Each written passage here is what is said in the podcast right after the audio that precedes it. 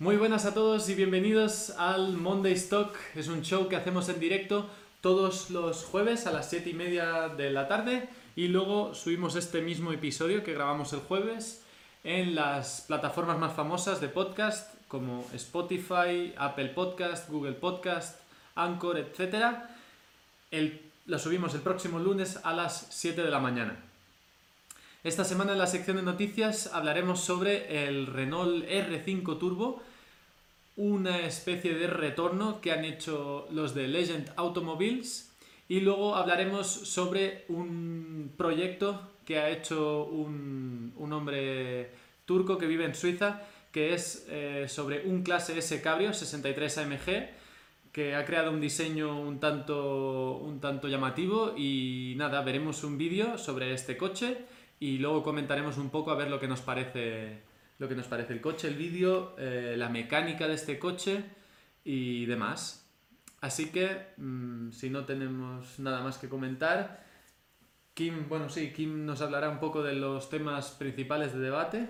Sí, bueno, hoy también vamos a hablar un poco sobre el nuevo Hyundai 20N que va a salir inminentemente y además vamos a aprovechar para hablar también un poco de cómo está el sector del utilitario deportivo hoy en día y cómo ha ido variando el mercado en función de los años. Perdón. vale, pues dicho esto, eh, empezamos con la sección de noticias.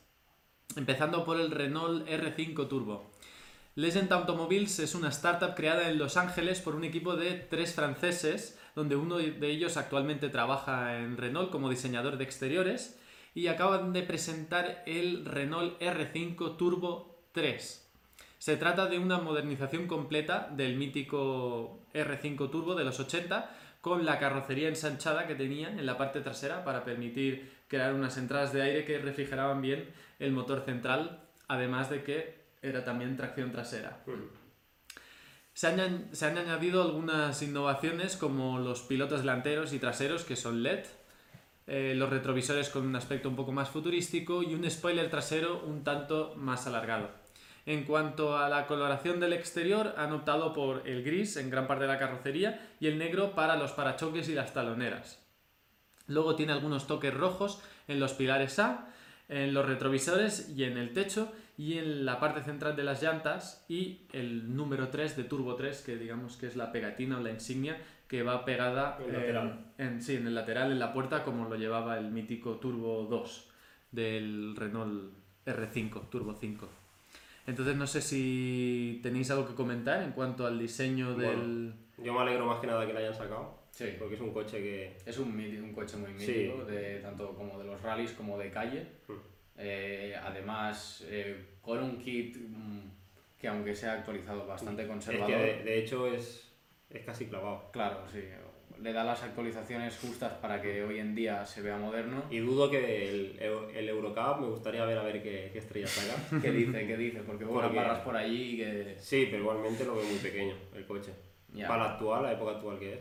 Hmm. Sí. Lo veo un poco, un poco inseguro. O sea, en el tema de que...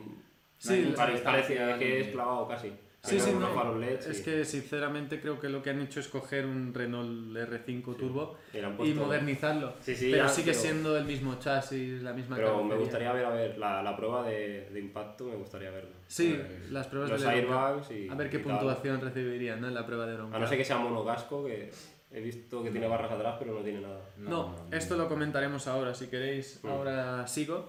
En cuanto al interior, han seguido eh, con la misma línea, línea de colores, que predomina el gris y el negro, con toques en color rojo. Incorpora un volante eh, con la parte inferior achatada, que ahora os pondré algunas imágenes. Y detrás encontramos un cuadro de instrumento eh, completamente digital. Algo muy, muy, muy actual ahora mismo. Ya montada una jaula antivuelco de 6 puntos, o sea que tenemos en los pilares A, en los pilares B y los pilares C. Y luego un arnés de 5 puntos para la sujeción del piloto y del copiloto. Eh, no sé si queréis comentar algo sobre esto. Sí, bueno, pues ha apostado otra vez por el, la competición, ¿no? Por lo que se ve, tiene un interior bastante dedicado al, al piloto, con lo justo y además con detalles, con detalles muy deportivos. Volante un poco feo, eso sí. Sí. está cogiendo también ahora la moda de achatar volantes y hacerlos con radios variables y eso a mi, a mi juicio era muy bueno. Unos asientos también muy, Sí, los muy llamativos están que bien. tienen pinta de coger bien además Mm. y con, con los arneses de quedar muy bien anclado. ¿Y precio de salida? ¿Lo han dicho? No, es simplemente un prototipo, O un sea, que está, concept. o sea, que está pensado. No, y, y- y realmente está hecho. No, está ya, ya, hecho. ya. Lo que pasa es que no. Ya, Creo que si todavía no, no, es- no se, ha, no se ha pensado el, el hecho de, de comercializarlo. Yo lo veo difícil por lo que he dicho, por el tema de la seguridad. Sí, bueno. El tema de la seguridad, un coche tan pequeño. Aunque Quizá- tenga 6 puntos. Quizás se pueda coger como, o sea, se pueda hacer como una homologación a partir de un, un vehículo antiguo y hacer, bueno, todo Mm, este paquete que ha incorporado Legend Automobiles, Correcto. pues homologarlo como modificación, pero no eh, sacarlo Sí. a mercado como un coche nuevo. Eso sí. Correcto, no saca como un kit Mansory, por Sí, ejemplo, que se ve como una actualización del modelo estética y ya está. Eso sí que, por ejemplo, la jaula y los asientos entraría ya en otra cosa, pero bueno. aún así el coche luce muy bonito por dentro. Sí, la verdad es que sí. Por el, sea, lo- hace muy bonito. el tema del volante yo también lo tengo Sí, un poco en contra, pero todo lo demás parece Sí. estar a la orden del día. Vale, pues. Eh, si hay alguien viéndonos que nos diga si se está viendo bien y no se corta el vídeo, porque a mí me parece que a veces se, se para un poco. Eh, si no, por ahora eh, seguiremos con, con el, el show como teníamos previsto. mm, Sí que aparece que... Está cargando, ¿no? Sí. No sé si es por que tenemos mala conexión o porque no carga suficientemente rápido aquí el YouTube. Bueno, ¿En, en qué calidad lo tienes puesto? ¿Tú? no, el vídeo aquí no, no tengo calidad. Bueno, lo puedo, sí, a 480. O sea que... Vale, vale. Vale. Full calidad.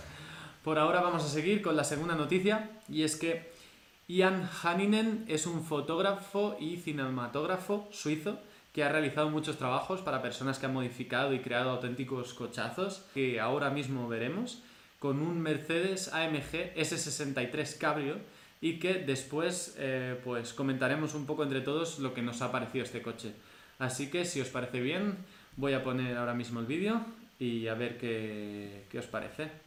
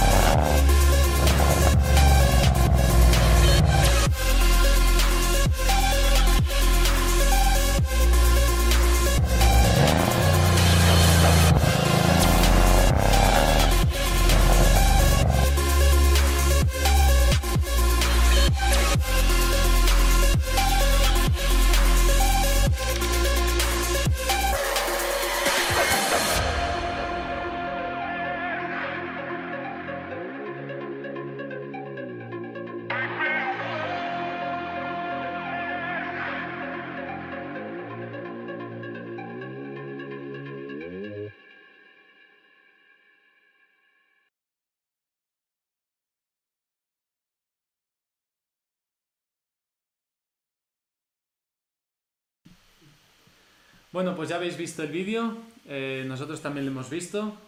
Eh, si ahora comentaremos un poco a ver lo que, lo que nos parece a cada uno de nosotros tres.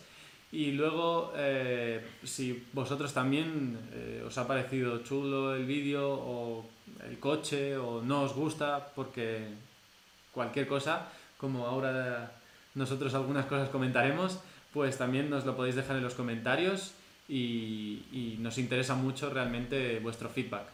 Así que si, por ejemplo, Carlas, ¿qué, qué te ha parecido este coche?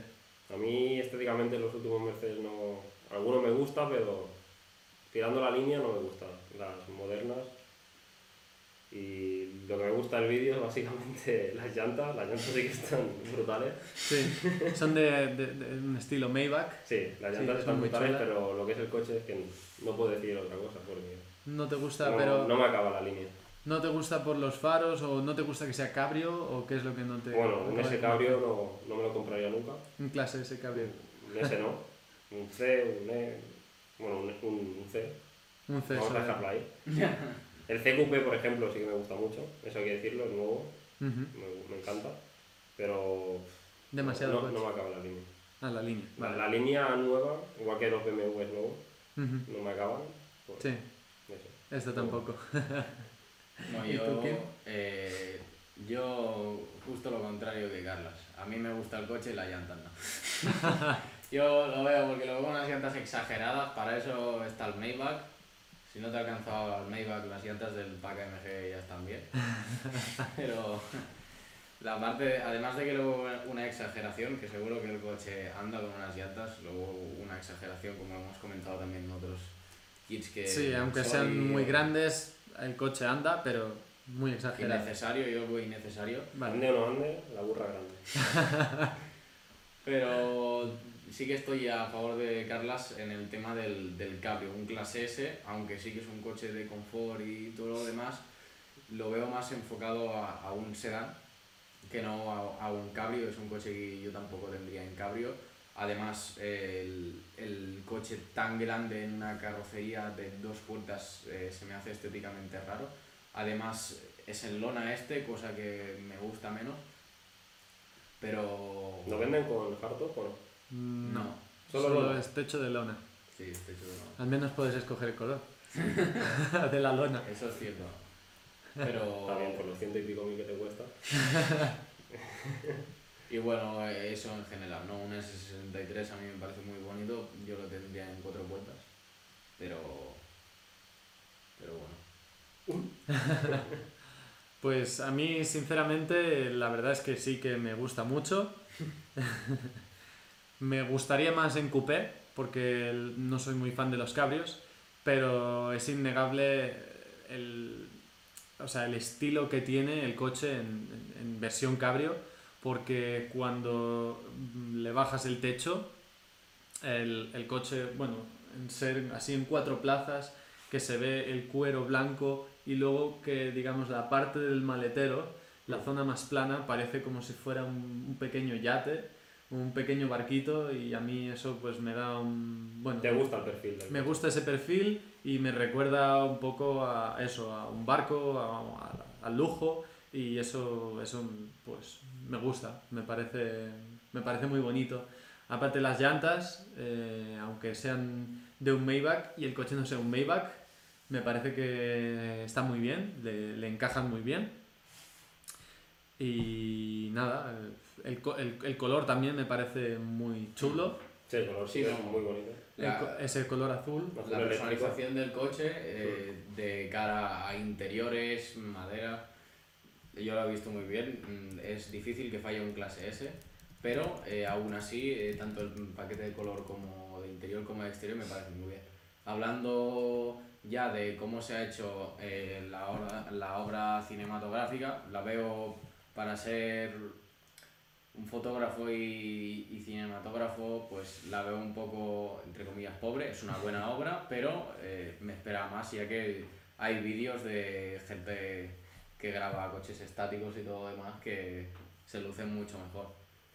Pero es decir, que el- solo con grabar ese coche ya, ya daba un vídeo.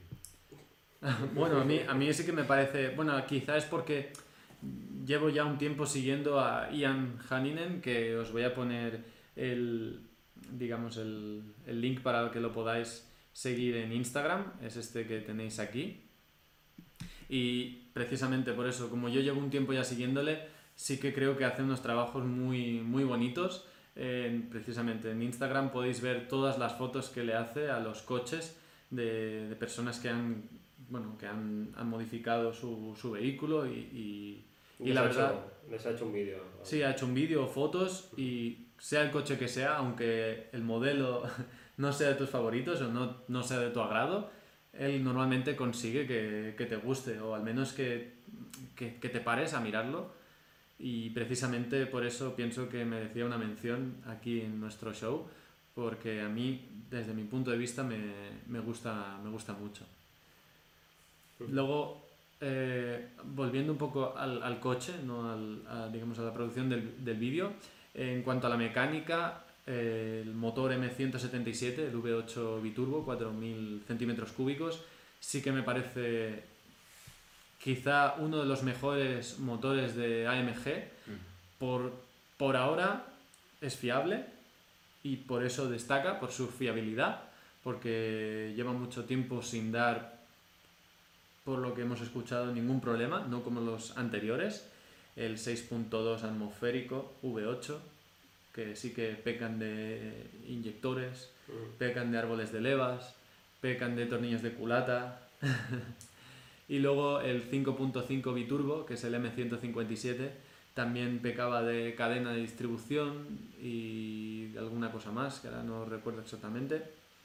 Bueno, de, de bielas, precisamente con... Sí, bueno, si los apretabas bastante, pues eran bastante propensos a doblar bielas. Entonces este M177, que es el que incorpora este clase S, el S63 AMG Caprio que hemos visto, eh, me parece un motor que aún conserva un poco el carácter y el sonido de, de los auténticos AMG. Obviamente se ha perdido un poco con los turbos, pero, pero aún así me parece, no sé, muy, muy bien conseguido por parte de AMG este motor y, Sí. y por fin han, han, han, han sacado o han logrado un motor fiable. Sí, yo también veo que es una muy buena plataforma. Eh, yo no montaría, no lo veo el, el motor idó- idóneo para un clase S. Yo cogería el V12, la verdad. Aunque también, perdón, eh, los V12 ahora se están extinguiendo por el hecho de las emisiones. También eso es otro hecho añadido para tener un V12.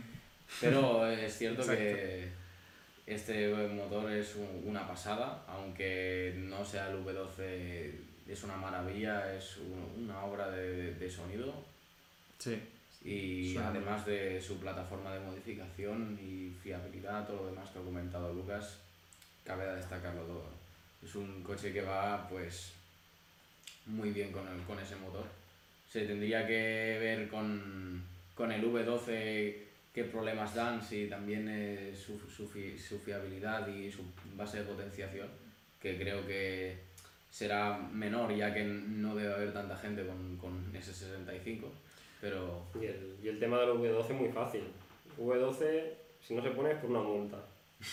también De es verdad. Esa multa se pone a Mercedes y luego el cliente paga esa multa. Y ya está. Que es lo que hacen muchas marcas. A- ahora Añadir la multa al precio final. sí, Por tener emisiones, claro. sí, exacto. O directamente la marca saca modelos eh, con muy pocas emisiones o eléctricos para compensar pues sus modelos más, Exacto. más contaminantes. En cuanto al V12, como comentaba Kim, eh, para potenciarlo quizás sí que es un poco más complicado, porque este V8 eh, la- todavía queda que la gente empiece a, a A modificarlo y a manosearlo. manosearlo, pero sí que es una muy buena base para, para sacar mucha potencia. En cambio el V12 no, pero por otra parte el V12 lleva muchos años eh, con la misma base, desde el clase S del 2000 aproximadamente, o 1990 y largos, que es un V12 biturbo del clase S65 MG. Hasta ahora ha recibido muy pocas modificaciones y siempre ha sido realmente muy fiable, muy fiable. Y bueno, es un V12, es una auténtica Pasada. pasada. O sea, de serie saca 1000 Nm de par, aparte de los 620 o 630 caballos. Pero, no sé, a mí me, me alucina que un coche de serie pueda sacar 1000 Nm así de serie. Sí, sí. Sí, Pocos coches de fábrica, quiero decir. Un Touareg. Un. Un Touareg V10. un Touareg V10 TDI. Y luego, aunque pensábamos, bueno, el, el clase S, el la anterior generación a la de ahora, que es la W222, sacó Mercedes AMG un V12 Final Edition, que nos pensábamos todos que este iba a ser el último V12 que iba a sacar AMG. Claro, que, que el final edition iba en serio. Pero resulta que ahora para el W223, que es la nueva generación de clase S, han sacado mm, Mercedes Maybach ha sacado el, el digamos versión V12. el S600, no sé si era 600, 680 o 650, no recuerdo exactamente, pero vuelve a montar un motor V12, por lo que todavía nos ha sorprendido que Mercedes eh, siga incorporando este motor V12 tan fiable en sus nuevos modelos, aún sabiendo que precisamente lo que comentaba Carlas, que seguramente van a ser penalizadas por, Tema de emisiones. por el tema de las emisiones.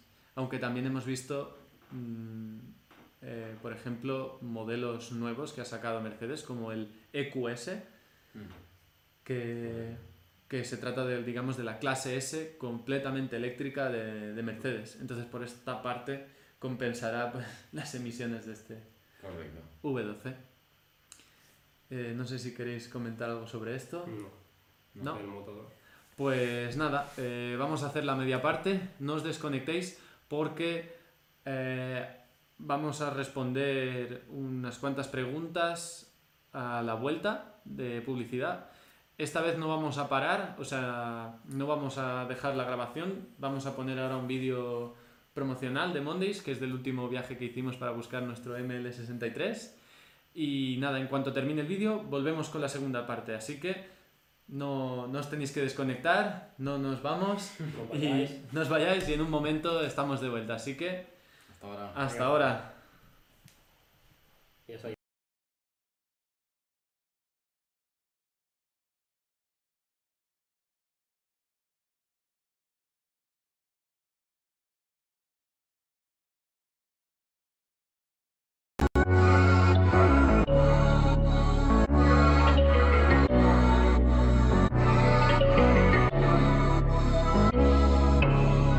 A dirigirnos ahora mismo eh, hacia Alemania. Vamos a viajar toda la noche y vamos a ver si podemos adquirir un coche que llevamos un tiempo mirando. Por ahora vamos a empezar el viaje.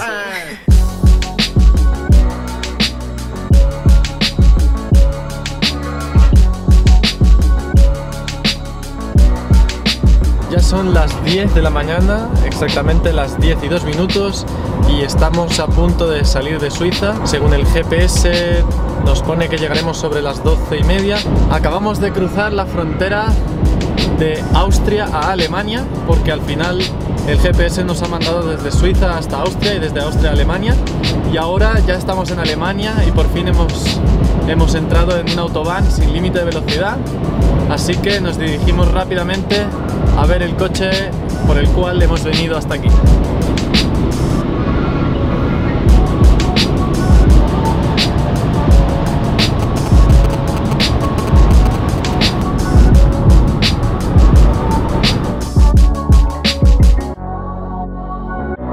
Pues acabamos de ver el coche y la verdad es que tiene un aspecto fenomenal. Nos ha gustado tanto que no lo hemos dudado. Es, está a muy buen precio y, lo, hemos, lo hemos comprado. Mañana nos darán ya las matrículas de exportación y si recogemos el coche mañana mismo, pues ya os podremos mostrar por fin la nueva adquisición de Mondes Arestani.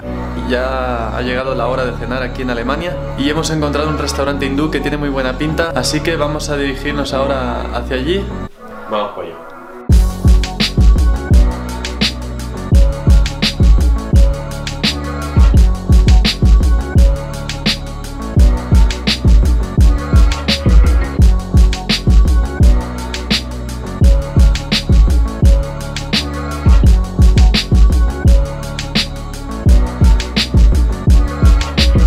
Pues ya estamos de vuelta en el hotel, son casi las 10 de la noche y como habréis podido comprobar por las imágenes que habéis visto, hemos cenado bastante, bastante bien.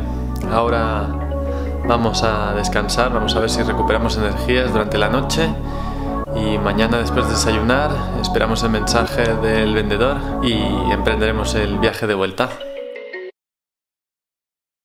Pues ya estamos al día siguiente de nuestro viaje a Alemania y acabamos de parar en un supermercado para hacer un poco de tiempo mientras nos preparan las matrículas. Ahora como ya estamos casi a mediodía y es hora de comer aquí en Alemania, vamos a buscar algo.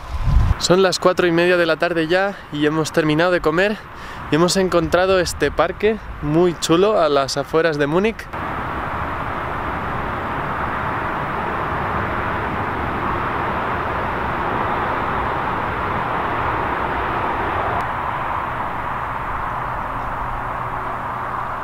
Ahora son las 8 menos cuarto de la tarde, hemos parado en un área de, de, servicio aquí en Francia y voy a mostraros el coche que hemos adquirido. Pues como podéis ver es un Mercedes obviamente, que es lo que andábamos buscando hace tiempo y se trata de un Mercedes-Benz ML 63 AMG. La verdad es que es una bestia de coche, tiene un motor V8 de 5500 centímetros cúbicos y con dos turbos. Esta unidad es un tanto especial porque tiene todos los extras posibles. El antiguo propietario lo compró con todos los extras que habían disponibles para este modelo. Incluso lleva un pack eh, performance que incluye algunas modificaciones del coche que lo hacen un poco más deportivo.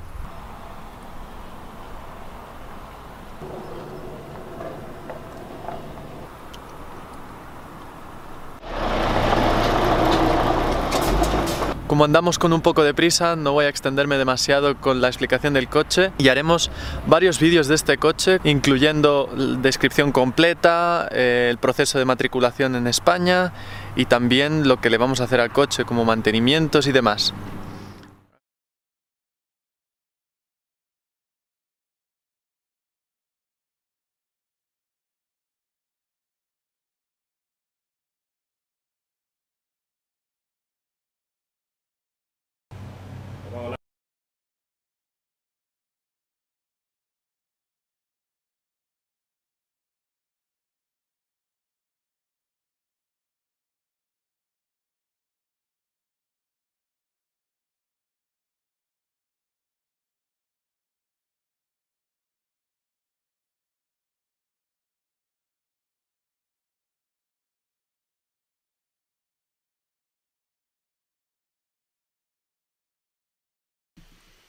Bueno, pues ya estamos de vuelta aquí y vamos a contestar eh, a un comentario que nos ha hecho un compañero nuestro y es que, ¿qué pensamos? Bueno, un compañero que se llama Titorri, por si nos está viendo, eh, nos ha comentado, eh, bueno, nos ha preguntado si podríamos comentar algo sobre el motor V10 biturbo que lleva el, el coche RS6, el Audi RS6 de 2008 aproximadamente. Sí, de 2008 a 2013. exacto. ¿Tenéis algo que decir? Sí, que es un, es un motor de la hostia. ¿Sí? Pero estaría mejor en el, en el R8. ¿En un R8 que en un RS6? Que en un RS6, quizá está un poco desaprovechado ahí. Sí, es un motor con, muy buena base, ¿no? Eh, sí, parte no, del no, motor de, de Lamborghini que además con, con, turbos, con muy buena base para potenciar, que de serie pues al igual que todos, pero este en especial va bastante dormido, sí, pero que si se hacen preparaciones pues puede subir mucho de potencia. De hecho, con downpipe y pocas cosas más, 800 eh, caballos lo ronda. Sí, bastante fácil. Porque es un motor que da, da mucho de sí. El, el, problema que yo le veo a ese motor es que al compartir tantos componentes con Lamborghini, pues eh, su mantenimiento y los fallos que dé pueden ser muy costosos. Porque es un motor de cárter seco, por ejemplo, y el hecho de hacerle el mantenimiento, o sea, el cambio de aceite, no es sacar un tapón del cárter y vaciar todo el aceite, sino que tiene varios tapones de drenaje para sacar el aceite entonces todo eso encarece el, el hecho de, de, del mantenimiento, sí, del servicio, hacerle el servicio al coche. Además, lo que consume, como ha dicho Carlas, yo también lo un, un motor bastante desencajado, sobre todo también por, por su consumo, porque un V10, aunque sea turbo, pues va a consumir más, Sí, pero aún así para hacer lanzadas y para el, el comprador de autobans. Para ir a esquiar también está bien. para las para rectas. está bien, eh, para ir a buscar setas o, O, agua- o agua al pozo, ¿eh? o a Guapozo está muy bien. Bueno, como tú decías, Vale. Carlas, en los R8s o en los, o en los huracanes, Es una pena que no, ya, no hayan los dos turbos. pero ya hay muchos, muchas preparadoras, específicamente en Estados Unidos, Que que lo están haciendo. Sí. Cogen estos coches que son atmosféricos y, Y les les- meten el kit biturbo y bueno, hacen auténticas salvajadas. 1200 caballos rondan y además la estética que es una pasada porque se llevan los parachoques de atrás desmontados y se ve todo Sí, toda mecánica, toda la mecánica del, del coche que es Sí. una, una brutalidad. con los turbos eh, bien colocados y hay gente que los pinta y todo, e incluso los tubos de escape Mm. que también se personalizan, o se hacen de titanio. Bueno, la verdad es que parece una obra de arte. Correcto. Sí, sí. Además, Si lo el- ves por detrás. El, el cliente de estos coches, como además se puede permitir tener Lamborghini y turbarlo, mm, no hay proyectos que se vean mal, todos son cosas muy minuciosas, muy bien hechas Ujú. y además eh, que tiene una, una capacidad de, de correr impresionante y además que sí- sigue siendo todo en el chasis de un Lamborghini que sigue sin pesar mucho, así que tiene que, tiene que ser una locura en circuito Sí. y por donde lo metas. Quizá demasiado. Demasiado. Estos coches se suelen utilizar para drag race. sí. Sí. Neumáticos muy Bueno, cargo. mucho perfil, llantas pequeñas y drag strips con, con este producto que se les echa para Sí, que, que es como un tipo de pegamento exacto para que agarre más el, el vehículo, se pe- quede bien pegado y, y toda, toda esa potencia se transmita al suelo. Bueno, no sé si visteis el último vídeo de Cargo, las lanzadas que hicieron el, el R8, creo que tenía 1300 caballos, Contra contra un GTR de, de 1600, 1600 sí, y el otro no me acuerdo cuál era. Y creo que queda segundo o tercero el R8. creo que quedaba tercero. Bueno, sí, ganaba el GTR. Es que ahora, sí, ahora no me acuerdo Pero- cuál era el, pero tercer estos- coche. Pero Estos eran coches, o sea, claro, Este- este mm, R8 biturbado era inglés. Hmm. O sea, se había hecho. Era un proyecto de Reino Unido. eh, y no he visto en Reino Unido que vayan mucho más allá con estos kits biturbo para los R8s o para los huracanes biturbo. Donde sí que he visto más locuras es en Estados Unidos, sobre todo en California. Que, bueno, hay una preparadora muy famosa en California que se llama Shippy Race. Y luego hay otra también muy famosa, Genesis también. Genesis, exacto, que esos me parece que están en Texas, Correcto. puede ser. Y además también montan el kit, o sea, ellos te montan también un kit biturbo para ese motor. Sí. Además de, de muchos otros. Sí, Pero y hay versiones para calle con 1200, 1500 o menos, incluso hay el Stage 1 que serían 800 caballos, pero luego hay otros que se van, forjan el motor, se van a 2000 caballos, 3000 caballos y hacen, bueno, lanzadas. barbaridades. Es lo único que se puede hacer con esa potencia. Sí, y, y- saliendo ya no, no en parado, o sea, ya con una velocidad. Con el Rolling Race. Sí, en Rolling Race no, no se puede hacer de parado porque destrozas las transmisiones que, que da gusto con un launch control. Hmm. Lo que sí que hacen mucho es que incorporan el Rolling Launch Control, que es un launch control Sí. ya en marcha, con el coche en Ujú. marcha. Hmm.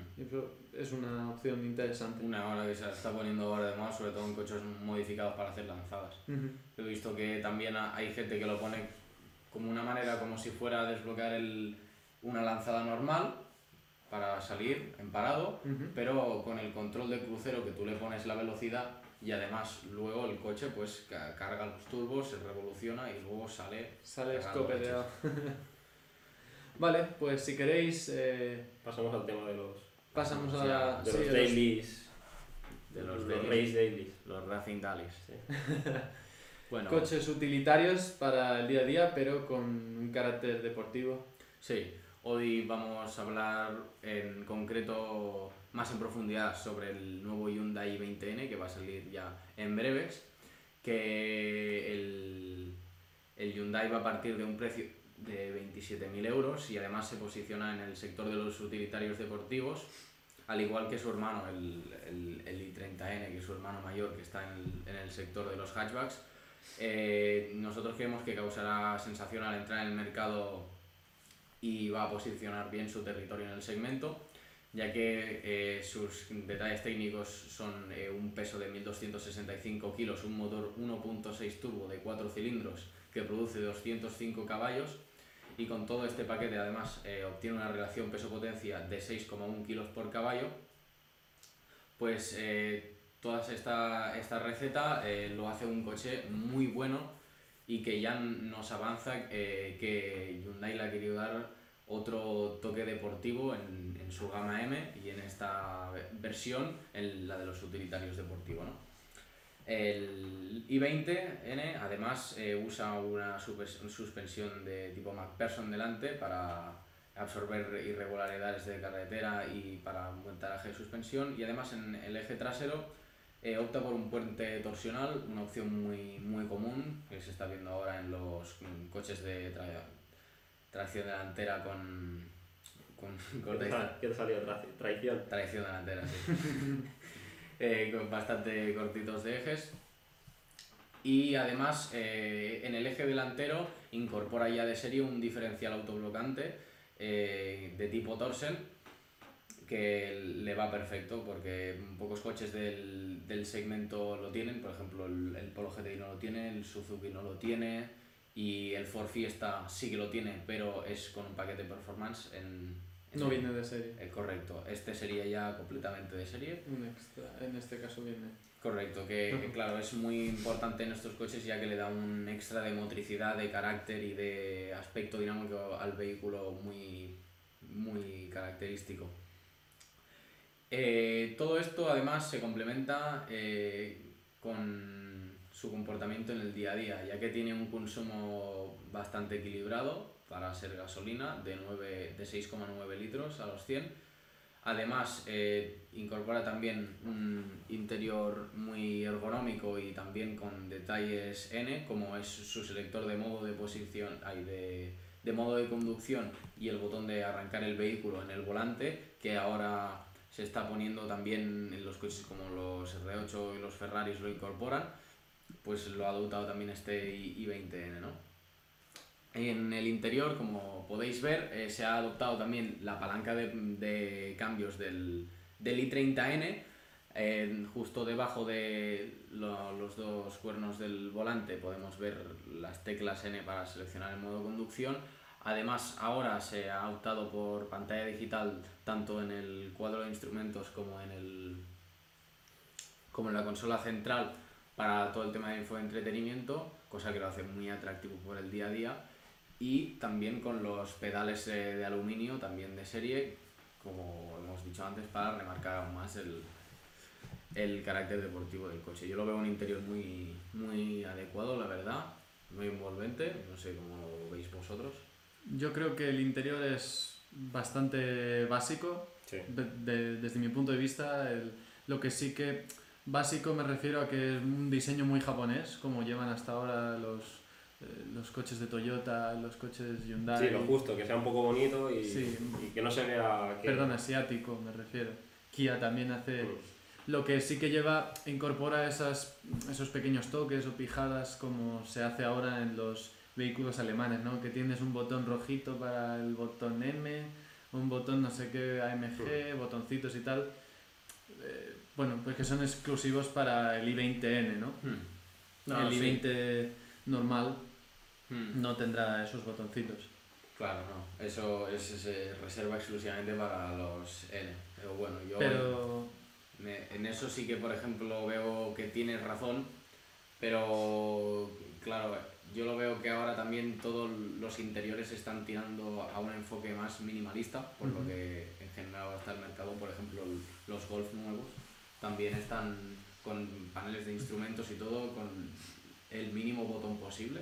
Mm. no tanto un grupo BAC como otras marcas. Que, que en este caso, mm, para, para mí, mm, no se sigue el, el- este estilo minimalista. Yo he visto mucho Sí. botón, mucho tal, pero sí que es verdad que en general la, la industria de la automoción sí que está tirando a interiores man- más minimalistas, Mm. sobre todo con los coches eléctricos. Se, se intenta reducir Sí, cualquier botón innecesario y lo que hacen es te colocan una pantalla de infoentretenimiento muy grande y todo, va ahí. O sea, todo en la pantalla, ahí están todos los botones, que antes pues tenías en el salpicadero Sí. de forma física, tenías botones por todos lados. Una cosa para, para cada Pues ahora tienes todo donde accediendo a varios menús, pues El Al es- final, una vez que lo aprendes, una vez que aprendes es lo mejor. Mm. Al principio sí que es, es un poco lío porque no sabes los menús y tal. Una vez que te lo conoces ya es un momento.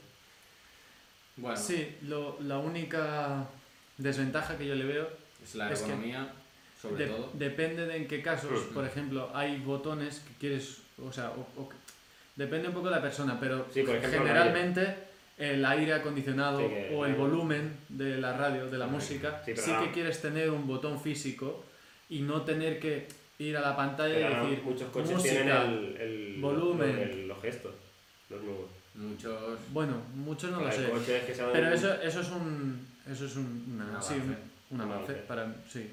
Claro, yo, yo estoy del lado también de Lucas, porque yo veo que hay cosas físicas que no te tienen que, las más habituales, como por ejemplo son, como habéis comentado, el- la climatización o el volumen, yo creo que sí que tienen que estar en, en físico, ya que tú estás eh, mirando la carretera y no quieres estar distrayéndote dando el menú y tal, sino que tú ya, aunque no te lo sepas ya de memoria, qué gesto tienes que hacer, miras y ya sabes dónde está. En el otro tienes que andar a la pantalla, darle, luego que el botón sea táctil.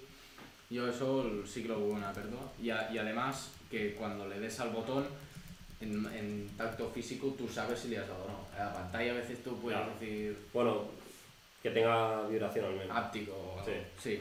si eso no tiene, sí que es una mierda porque haces así y dices, hostia. No ha hecho nada No ya. sabes lo que has hecho. Sí, claro. Eso sería el, el dilema de las pantallas, ¿no? Sí. Y bueno, eh, seguiríamos para el, el exterior del coche, que también es bastante atrevido. Eh, cuenta con un frontal bastante agresivo y con unos faros que acompañan su agresividad con ópticas LED, que continúan eh, para el centro con unas parrilla, una parrilla bastante grande con forma de romboides y de, carreras, ya que unos tienen más rejillas y otras menos y que es bastante ancha, por lo que proporciona una gran cantidad de aire para el vano y para los elementos como el intercooler y el radiador del coche, ¿no? Si seguimos bajando para abajo, eh, en los extremos tendríamos uno a cada lado un faro antiniebla con unos eh, plásticos alrededor que dan sensación de tomas de aire que en verdad no lo son, que son entradas falsas de aire Sí, simplemente por estética. Correcto. Y eh, sí que a los bordes tendríamos eh, las típicas tomas de aire que ahora están, son tan comunes del air curtain, que lo que hacen es reducir el CX del coche para cuando las ruedas están rectas en autopista, que se reduzca drásticamente el CX y disminuya el consumo del coche. ¿no? Ujú. Eh, además, en la parte más baja de- del parachoques eh, también cuenta con una línea roja, con un poco de, de relieve, que eso le da una sensación al, al coche de tener un lip incorporado ya en el parachoques. Y esta línea de, de color rojo también le da un aspecto más, más deportivo, ¿no? Eh, siguiendo al- a la parte lateral del coche, siguiendo la línea de su perfil, vemos claramente que se ha formado el lateral a partir de, de tres eh, captadores de luz, ¿no? como podemos ver en las puertas. Eh, un captador de luz eh, nace del final de, de la luz delantera, como podemos ver, y además se prolonga por, Las dos puertas. por las dos puertas y acaba justo encima del, del faro del faro LED trasero, ¿no? Además, eh, este captador de luz le da la posición a, a, los, a las manetas de las puertas porque como podemos ver ya están un poco por debajo del captador de luz y además la segunda maneta trasera le, le sirve para incorporar el otro captador de luz que nace justo debajo de la maneta y se incorpora hacia la forma del faro trasero, haciéndolo mucho en cuña y también podemos ver que la, la tapa del, del depósito está incorporada en la, en la forma del faro, ¿no? Sí, es verdad, muy, Muy bien incorporada. muy bien incorporada la tapa del, del depósito aquí, justo debajo de, Del de- faro. del faro trasero. Del, del guiño que tiene el faro en Sí. encima, ¿no? Sí, sí, parece, bueno, es muy curioso, Hmm. no, no lo habían visto yo antes. Y además también tenemos por último un captador de luz que va por debajo de las de por la parte baja de las puertas que eh, empieza un poco por encima del- de, la talonera y acaba haciendo pues hincapié ya al- a, la rueda trasera ¿no? esto le da una sensación también al coche de agresividad ya que se va perfilando ¿no? va haciendo que el morro se vea más achatado más pequeño más afilado y además eh, todo este conjunto se acaba de rondear con unas llantas en 18 de color gris antracita, ¿no? Que le quedan muy bien al coche, ¿no? También en la última parte baja, la lonera incorpora la roja que teníamos en el parachoques delantero, que sigue la línea estética. Y bueno, No, una estética eh, general para mí de, de lado eh, lo que sí que está muy bien hecho el juego de los captadores de luz tal para que se incorpore muy bien en la estética pero aún así lo veo un, un, un lateral muy normal no no A mí me da la sensación, sí, bueno, los captadores de luz están hechos como para darle ese aspecto más agresivo. Mm, Mm, Creo que el i20 eh, básico, eh, no sé si lleva los mismos captadores de luz, eso es el... no. Pero... el debajo de la el de la abajo de la puerta sí que lo lleva el de la maneta inferior no El, el grande no lo lleva, ¿no? El que marca bien la línea. no correcto No, porque o, o lo lleva, pero mucho más disimulado. correcto. es una curva mar- mucho más suave, no es tan, tan Mm. puntiaguda, ¿no? Para, porque, bueno, porque este precisamente necesita ese correcto darle Ese llamativo, a, a sí. la versión deportiva deportivo y, y los demás, ¿no? Hmm. Y luego el, el frontal también está bastante agresivo. Hmm. Sí, Sí, sí, No se ha dicho nada. Está modernizado, sí. Sí. sí, está muy bien. Está bueno, le da un toque deportivo, tampoco nada exagerado, tipo Honda Civic Type R, que sí que tiene pues alerones, un- una burra de entradas de aire, todo mucho más perfilado. Muy exagerado. Aquí se dan detalles, pero eh, no, no se llega a, a ser un nivel muy exagerado. ¿no? Vale.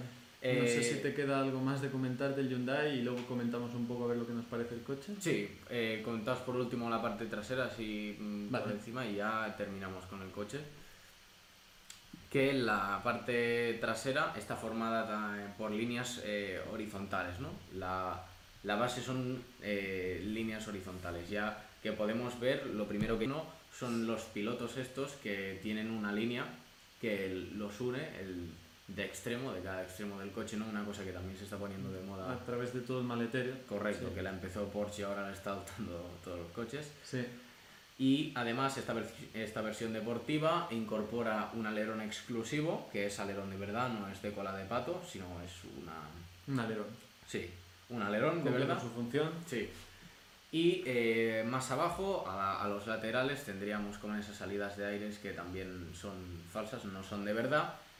Y eh, la, la línea roja que está pues, en todo el entorno del coche, como hemos dicho antes, que le da agresividad. Y una, una cola de escape real que es ovalada y que es también exclusiva del N, que denota que es el, el deportivo. ¿no? En definitiva, yo creo que es un, un buen coche y Hyundai está apostando, apostando fuerte ahora por los deportivos, antes no tenía ninguno y hace poco eh, salió, bueno, relativamente poco salió el i30N, un coche muy bueno para ser de, la, de su categoría.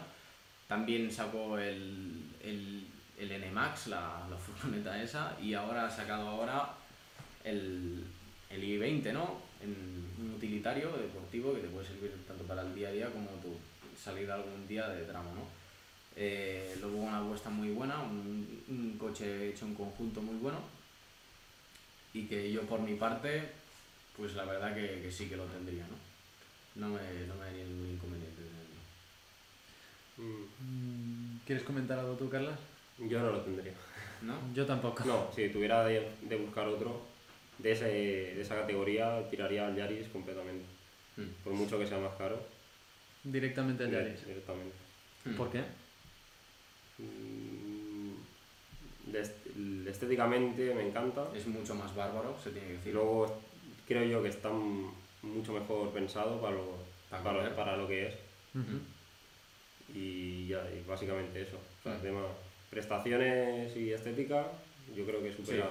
También es más caro, El Es precio el te iba a doble. Es ese es el doble. el doble con el paquete performance. que- Sí, exacto. Cuando con el autoblocante y tal. Este Correcto. hemos dicho que ronda, bueno, el precio 27, base serán bueno, el doble no es. 27. 27 mil euros. Se te van 13 más. ¿Y el Yaris GR cuánto y, sale? el, y el Yaris GR, el básico son 34.000 euros, pero con el paquete que Circuit. tiene, de- de- el Circuit Package, que lleva ya diferenciales, autobloca, diferenciales autoblocantes, sí, eh, también frenos y llantas, y ya se te sube 5.000 euros, se te va a, los 40.000. Pero es que no se puede. Bueno, yo creo que no se puede comparar Sí, lo claro, que, yo que se ve el Yaris. Hmm, Yo lo menos en un sector distinto, ya que eh, el Yaris además es un coche que nació para ser, eh, el Yaris GR me refiero, un coche para darle puerta al, al coche de rally, ¿no? En cambio el i20N es una versión deportiva del, del i20, cosa que lo veo más curiosa. Yo, su rival directo eh, lo, lo veo más el, el Ford Fiesta ST actual, que también lo veo muy bien rival, un coche pues Muy muy, divertido, muy capaz y además con la capacidad de ser coches muy dóciles para el día a día, muy buenos. Pero yo en mi caso, por ejemplo, tendría el, el i20, ya que por la apuesta que está haciendo el Hyundai ahora justo en el mercado donde todas las marcas como por ejemplo Renault, Citroën, eh, Peugeot se están tirando atrás o, o SEAT misma también porque ahora mismo en el mercado de los utilitarios deportivos no tenemos mm, las opciones que teníamos antes. El Clio Sport, el RS se ha dejado de hacer, el, el Ibiza Cupra se dejó de hacer ya que sería la misma plataforma que el Polo y veían que le sacaría ventas, tampoco lo tenemos. No hay un Peugeot eh, 208 nuevo GTI ni lo va a haber, otro menos, ni, ni un Citroën DS3 ni nada por el estilo deportivo. Precisamente quizá eh, Hyundai piensa que todavía, pues, si, si se han marchado tantos rivales, quizá tiene hueco en el mercado para este modelo, Sí. Quizá. Eh, de todas formas, me parece un, o sea, un, un competidor, mm, valga la redundancia, muy competente. Eh, en cuanto, o sea, contra el Ford Fiesta o el Polo, Hmm. porque seguramente no sé si rondan estos precios, bueno, sí, rondarán todos los mismos, pero me parece que los, bueno, por, por lo menos el Polo eh, estará bastante más, más alto de precio que... Más bajo. Más bajo. El Polo son 23.000 euros precio base. Pero Ostras, pues el- entonces me sorprende Pero claro, es que el, el, Que- el Polo, la diferencia que yo veo es que de, de serie no lo veo tanto un coche escuela, un coche tan divertido, ya que an- antes, cuando justo salió, se ofrecieron versiones manuales muy pocas. Ujú. Para empezar, no tiene diferencial autoblocante, también eh, pesa más kilos. Lo veo un coche pues menos, menos divertido, ¿no? Yo. Base de potenciación sí que es más buena porque lleva el motor del, del GTI, no exactamente porque lleva internals distintos, pero se podría montar y subir mucho la potencia, Mm. pero por todo lo demás, por tema de chasis. Eh, yo creo que quizás se venda más o menos que alguno de estos competidores que tiene, pero que todavía hay nicho de mercado para estos coches, Mm, sobre todo en este país, en España. mm. Eh, coches así utilitarios, compactos, e incluso esto es más pequeño que un Golf, eh, que un eh, León, Bueno, que un Golf, que no un sé. i30. ¿Sí? Sí. eh, claro. Digamos que es el i30 competidor del Polo, que es, el, es más Perdona, sí, pequeñito. sí, quería decir que el polo. Vale. Me he liado, me he liado. Vale, vale. No, no, pues eso. Y lo único que yo tampoco lo tendría por el hecho de que tener un coche que es, para mí es una caja de cerillas, un coche muy pequeño, por 27.000 euros, a mí me parece una auténtica barbaridad. Sí que tiene esas cosas, pues, que llaman la atención, el aspecto eh, agresivo, eh, un motor con potencia y que a la vez te lo puedes pasar bien, pero no si lo usas de manera Tranquila. tranquila no tiene por qué consumir mucho, eh, pero es que sigue siendo demasiado dinero Mm. para un coche que, Para Bueno. lo que ofrece. Sí, que, que pre- precisamente un i20 pero lo que te ofrece es que puedes ir de un punto a un punto B sin consumir demasiado combustible, eh, que o sea, puedes hacer un viaje, viajes económicos, puedes hacer y encima como es tan pequeñito, pues puedes aparcar fácil en cualquier lugar y, y bueno, eh, eso digamos que es la, el punto más fuerte de, de este coche. Claro, no. Que luego saquen una versión eh, deportiva, pues bueno, puede estar interesante por el hecho de que, bueno, aquí en este país pues hay mucha tendencia a comprar estos coches así pequeños deportivos. Sí. No la entiendo muy bien, pero supongo que es por el... Hombre, por el, la geografía, que está Sí. muy bien. Y lo que, lo que sí, bueno, sí, por, por las En carreteras... Estados Unidos no venderían ninguno porque nadie quiere hacer uno para El hacer tipo- carreteras rectas y aquí No, no, está lleno de eso sí. curvas que te lo pasas bien. Tienes razón, el Sí. tipo de carreteras que hay por aquí pues son muy... Aquí una recta larga, autopista. Autopista. Es No, que pero si que no, las- no encuentras nada. se pueden aprovechar muy bien las carreteras que hay aquí con este tipo de coches. Es verdad. Sí, sí, eso es- te doy la razón. Pero que bueno, que por 27.000 euros tienes auténticos De, cochazos de segunda mano de segunda mano, sí. Sí. que, que probablemente tengan más averías y tengan que hacer mantenimientos más caros. Pues sí, pero... Si eres mecánico. Pues sí, pero... Pero puedes tener un coche... Por ese precio puedes tener un coche de 500 caballos. y Un no de- M5, ¿Cuántos por tiene? ejemplo. Bueno, eh, no llegan a la mitad. Puedes pero- tener un M5, puedes Un tener un M5. clase E63 AMG, Un puedes tener- 5 y un elevador. Pero bueno, exacto, exacto. Un M5 y un elevador. Y el M5 cada Te gastas- seis meses. te gastas- meses para te gastas 20.000 euros en el M5 y 7.000 para, cambiar para, el la- motor. para las averías. Sí, para cambiar el motor, la caja de cambios. o- alguna cosilla, pero bueno. Yo sí que en el segmento yo estaría, si tuviera el presupuesto que tuviera, iría por el Yaris porque es una, a mi, a mi juicio, una bestia, con dos eh, diferenciales autoblocantes, con la tracción 4 bien hecha. Y además con el, el- el poco peso que tiene, el precio es una máquina. Además con la estética, que es brutal, la ensanchada que lleva, es, muy, es un coche muy bonito, muy capaz y que en el segmento, pues, eh, si no fuera porque se le aleja tanto el precio, pues dominaría a todos, ¿no? Lo, lo único que me falla a mí es el motor, que no sé qué fiabilidad tendrá. Del Yaris. Bueno, esto Hombre, se verá con el tiempo Tres porque ahora, cilindros, Bueno, ahora son muy nuevos. hmm, tres cilindros y, bueno, pero... ya, no y esa potencia y, y ese motor tan pequeño. Bueno, ya veremos. Quizá va bien. Bueno. Eh, si queréis, eh, se nos está acabando el tiempo y tenemos algunas preguntas de Sí, algunos de nuestros seguidores. Eh, vamos a responder, por ejemplo, The Boix nos dice, ¿qué opináis acerca de la importación actualmente en países europeos? Supongo que se refiere a importar mm, de, de otros países europeos aquí a Mm. España, ¿no? Eh, ¿cómo, ha sido, ¿Cómo ha sido en nuestro caso? ¿Compensa los gastos, papeleo, matriculaciones o tampoco hay mucho diferencial? Eh, Depende. Compensar compensa si encuentras Una buena unidad. una buena unidad a un buen precio. Correcto. Es cuestión de no dejar de buscar y siempre pues estar mirando y cuando encuentres una unidad que te gusta y suelen, suele estar a mejor precio que aquí, pues lo único que tienes que hacer es encargarte de, de ir a buscarlo, sí, gestionar toda la, la matriculación y traer el coche para acá. Mm. Compensar compensa, sí, porque... En coches más caros, sí. Sí, suele ser de coches de alta gama, Hmm. sobre todo cuanta más alta gama y más nuevos sean, mm, mayor es el margen que, que te queda aquí, que te ahorras mm, pues comprándolo aquí. Y, y sí, sí que es verdad. Luego más abajo nos dice, eh, mm, perdón, que no acabo, sí, eh, dice, hablo desde la inexperiencia, pero sí he notado que en páginas europeas de compraventa sí que han subido ligeramente los precios en comparación con otros años. Correcto. Hmm. Sí que es normal porque también hay mucha gente que se ha dado cuenta de esto, de que compensa ir a buscar coches fuera.